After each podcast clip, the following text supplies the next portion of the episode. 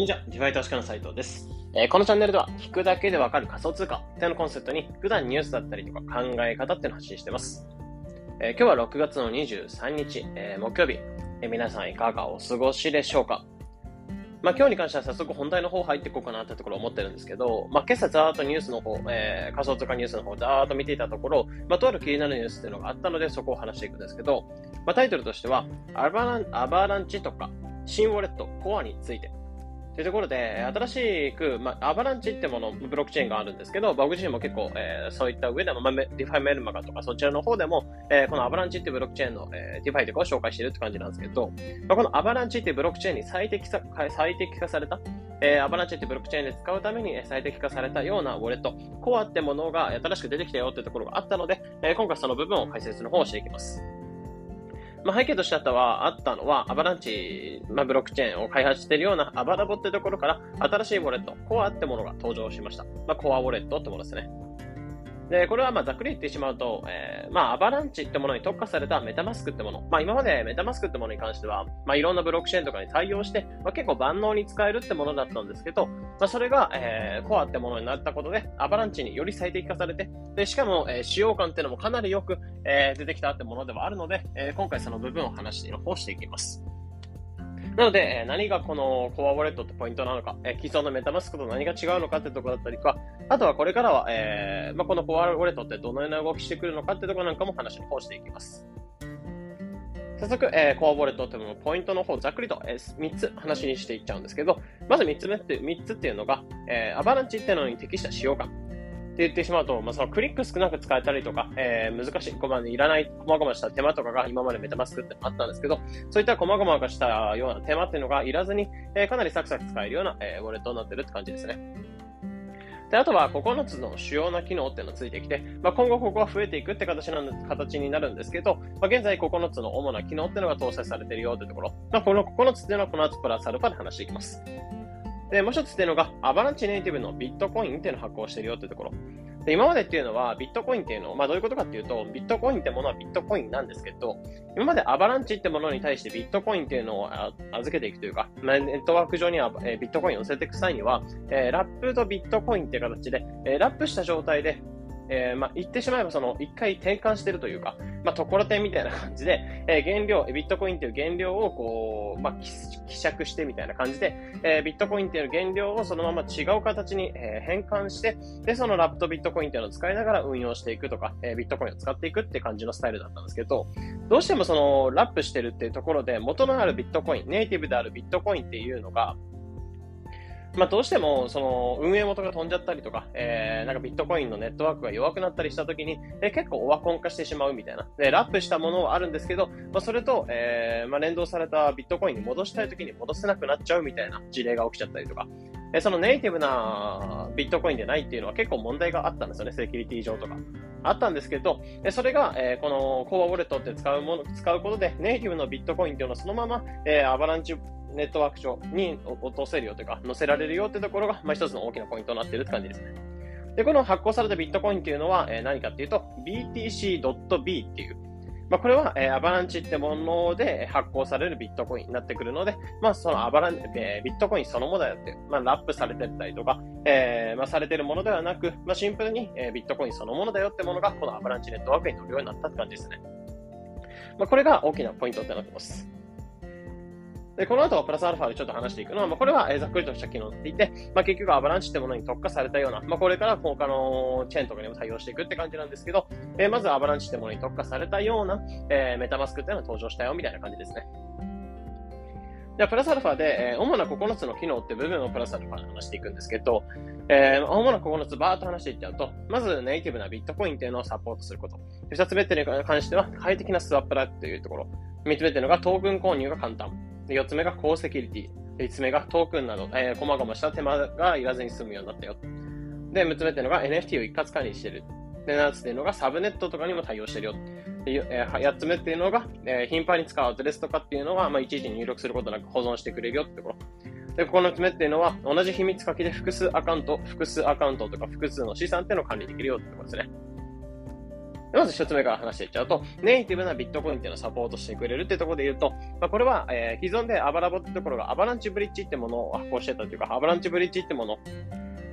を使っていたんですけど、そこの技術っていうのを使って、えコアウォレットに転用させてよってところ。なので、まあ、非常に、えネットワークとか、まあ、セキュリティが高い状態でビットコインっていうのを、えー、アバランチネットワークにそのままネイティブに載せられるよってところが一つ目の大きなポイント。二つ目っていうのが、えパラスワップっていうところ。まあ、これは、えー、仮想通貨同士の交換ができるような、えー、 DeFi というか、えー、交換所みたいな感じになってくるんですけど、そこのパラスワップってところを使いながら、えー、このコアウォレット上でこのパラスワップが使えるって感じなので、まあ、非常に快適に、えー、お金の交換、まあ、仮想通貨同士の交換ができるようになってるよってところですね。で、三つ目っていうのが、トークン購入がかなり簡単になっているっていう。これは、えー、ムーンペイっていうところ。が、えー、まあ、決済は取り扱っているような会社、そのムーンペイというところがあるんですけど、そのムーンペイの技術を使いながらトークン購入、そのコアウォレットっていうところから、えー、クレジットカードとかを使って、えー、仮想通貨を購入することはかなり簡単になっているよというところ。で、4つ目っていうのが高セキュリティってところ。これはレッチャーっていう、まあ、これ結構ハードウェアウォレットって感じで、えー、なんだろう、デジタから開放するみたいな感じで、えー、そのレッチャーってところを持っていると、まあ、それを、えー、ウォレットとかで繋いで、そこのレッチャーの方に資産を移しておく。まあ、そうするとデータっていうのが、えー、ネット上から切り離される。なので、その、資産っていうのはかなり安全だよってところを言われたりするので、えこのレッチャーってところ、まあ、かなり高セキュリティ、レッチャーってところで提携しながら、えー、高セキュリティで資産を守れるよってところですね。5つ目ってのが、えー、トークン追加など、こまごました手間がいらないってところ。まあ、これに関しては、まあ、結構使われてる方はわかると思うんですけど、メタマスクとか使われてる方にはわかると思うんですけど、まあ、基本的になんか新しいトークンとかを追加していく際って、まあ、トークンの追加みたいなアドレスをなんだろう調べて、で、そのアドレスを貼っつけて、え、トークンの追加。まあ、そうするとメタマスク上に自分の入ってるお金っていうのが表示される。まあ、今まで使ったことないトークンとかは新しく追加する手間っていうのが必要だったんですけど、まあ、そこがいらずに、えー、まあ、勝手に追加されるよっていう、まあ、結構その、こまごましたアドレス調べたりとか、そういう手間がいらずに済むようになったってところですね。で、6つ目っていうのが NFT っていうのを一括管理してくれるってところ。まあ、いろんなところで買ったものっていうのを、えー、このウォレット上で、まあ、かなり一括で、えー、サクサク管理してくれるよってところですね。で、次、7つ目っていうのがサブネットとかに対応ってところ。まあ、これは DFK チェーン。まあ、最近だと、ディファイキングダムスみたいな感じで、えー、クリスタルベールみたいなものが、えー、新しく出てきた。まあ、その GameFi ってところが発行してる DeFi とかの機能っていうのは、ゲームが発行してる、まあ、ゲームで発行した仮想通貨、まあ、ゲームとかで稼いだ仮想通貨っていうのを預けるような、まあ、クリスタルベールみたいなものがあったんですけど、えー、そこの上のネット上とか、あとはこれから出てくるアバランチのサブネットとか、そういったものに接続しやすくなってくるよってところですね。で、8つ目っていうのが、えー、頻繁に使うアドレスっていうのを保存してくれるよ。っていうところだと、まあ、これはセキュリティを高めてくれるっていうところもそうですし、まあ、送金間違いとかそういったミスなんかも防いでくれるよっていうところですね。で、この爪っていうのが、えー、同じ秘密鍵で、えー、複数アカウントを管理してくれるってところで、まあ、例えば、えー、ここの DeFi とか、この Web サービスにつなぐ際には、こっちのアカウントでやっておきたいなと。で、あと、例えば、このサービスとか、こういったものはこの資産を入れておきたいなっていう感じで、今までメタマスクって、え違う秘密鍵ってものを使いながらアカウントっていうのを管理してたんですよね。で、同じアカウントとかになってしまうと、同じ結局アカウントで、えー、見なされてしまって、ハッキングされたらそのアカウント全部終わるみたいな感じだったんですけど、同じ秘密かけて複数アカウントを、えー、管理できるってところで、えー、まあ、サービスごとに、まあ、かなり、え使い分けしやすくなったよってところが、まあ、大きなポイントですかね。で、さっき言ったようにネイティブなビットコインをサポートする、サポートしてくれるってところで見ると、すでにこのネイティブなビットコインを発行しました。じゃそれを使って、えー、お金を増やしていくってこともできるようになってます。まあ、これが、えー、仮想通貨の銀行、DeFi になってくるんですけど、この BTC、Bit.B っていうのを、えー、仮想通貨の銀行、まあ、DeFi とかに預けていくと、増やしてくれるってものもすでに対応しているものが出てきていて、まあ、これがどこかっていうと、トレーダー上とかプラティバスファイナンスってところですね。まずトレーダー上ってところで見たりすると、これは、えー、アバックス、アバランチのネイティブトークンと、えー、ビット、BTC、ビット、ドット B っていうものを預けていくと、えー、まあ4.9%、だいたい5%ぐらいで、えー、アバックスとビットコインが増えていくみたいな感じ。で、さらにここで、えー、預かり証みたいなレシートっていうのを発行されるんですけど、このレシートっていうのを再度、えー、トレーダー上の方に預けていく。まあ、ファーミングって感じで預けていくと、えー、まあ、朝見たツイートとかを見ていくと、まあ、大体3万パーセントくらい。まあ、これ正直かなり落ちてくると思うんですけど、3万パーセントくらいで、えー、ジョーとかアバックスっていうのが入ってくるっていうのが、まあ、かなり美味しいポイントですかね。この、えー、あま、早いうちに預けておいて、ジョーとかアバックスがプラスアルファで入ってくるっていうのは、めちゃめちゃ美味しいとこかなってとこ感じてるので、まあ、これはビットコインをゲットしてみる価値もあるのかなってところですね。あとはプラティパスとか、あとはエキドナファイナンスとか、まあ、アバランチってものでトップ走ってるような DeFi っていうのが、すでにこのネイティブなビットコインをサポートし始めたよってところが、えー、一つのポイントになってますかね。なので、まあ、かなり今預けておくと、異常な利回りってところで、ジョーとか PTP とかもちろんそうですし、アバックスとかも増やせるようになってきてるよってところが一つのポイントですね。じゃあ、ここまで話してた内容というのが、このコアウォレットってものの概要になってくるんですけど、まあ、プラスアルファで話していくのは、まあ、今後このコアウォレットってどんな動きしてくるのか、えー、まあ、個人的にはどう使っていきたいかっていうところを話していくと、まあ、これは今後はイーサレムとか、まあ、今アバランチってものに特化してるんですけど、イーサレムとか他のブロックチェーンに対応していくっていうことを発表してます。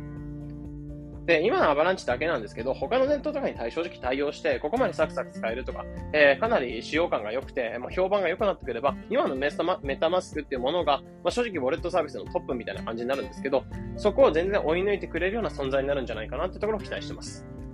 まあ、ぶっちゃけ今までメタマスクって、まあ、そのメジャーではあるし、えー、いろんなところ、チェーンとか対応してくれるってところがあったので、えー、皆さん使ってたってところではあるんですけど、やっぱりちょっと細々した手間がかかるとか、あとは使うチェーンによっては、えー、互換性が悪くて、え、ガス、ガス代が非常に高く、高くなっちゃったりとか、あとはビットコインの活用っていうのが今までやっぱりラップしたりとか、え、ビットコインとそのまま送金するってことはできなかったので、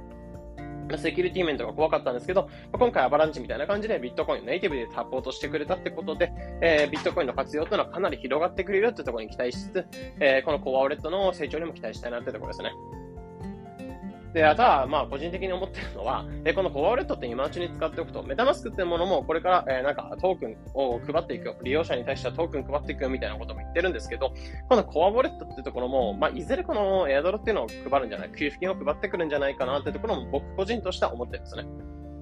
なので、えー、また今のうちに早いうちに、まあ、初期初期のその成長段階の時に、えー、このコアレットっていうのを使っておいて、まあ、これからなんかコアの、えー、給付金とかエアドルとかもらえたらまあ美味しいかなぐらいで、えー、ビットコインっていうのはそのままセキュリティ高くアバランチネットワークに載せられるっていうところもあるので、まあ、そういったセキュリティが高いって面と、まあ、今後のエアドルとか個人的にも期待しつつ、このコアレットはまあ早速使ってみようかなってとこ感じたので、まあ、今回レビューとか、えー、まあこれから今後、まあ、のコアレットって使った時のレビューだったりとか、使い方だったりとか、そういったものは Twitter とか情報の方発信していこうかななってとこ思うので、まず概要の方、今回話させていただきました。まあ、コアウォレットとか、今新しく出てきたもので、どんなものなの？というところ気になった方に関しては参考になれば幸いです。えー、このような形で、このチャンネルでは仮想通貨についてできるだけ分かりやすくお伝えしております。日々の情報収集やトレードにお役立てください。えー、また、無料で先日、えー、DeFi、まあ、ゼロから DeFi 投資家になれるメルマガっていうのを無料で発行し始めました。え、こちら、まあ、現在100名ぐらい、まあ、すでに、まあ、1週間、ローンチから1週間経たずに、100名ぐらい超えて、まあ、その、まあ、大反響という形で、まあ、本当にありがとうございますというところ、まあ、そういった、え、メルマガっていうのを発行してますので、もしこれから DeFi とか学んでいきたい、仮想通貨のサービス、マシン、新しい金融を学んでいきたいという方に関しては、まあ、そちらの方を取っていただけると、まあ、より面白さが伝わってくるかなと思うので、まあ、ぜひ参考にしてみてください。というところで本日の配信これで以上になります。良い一日を。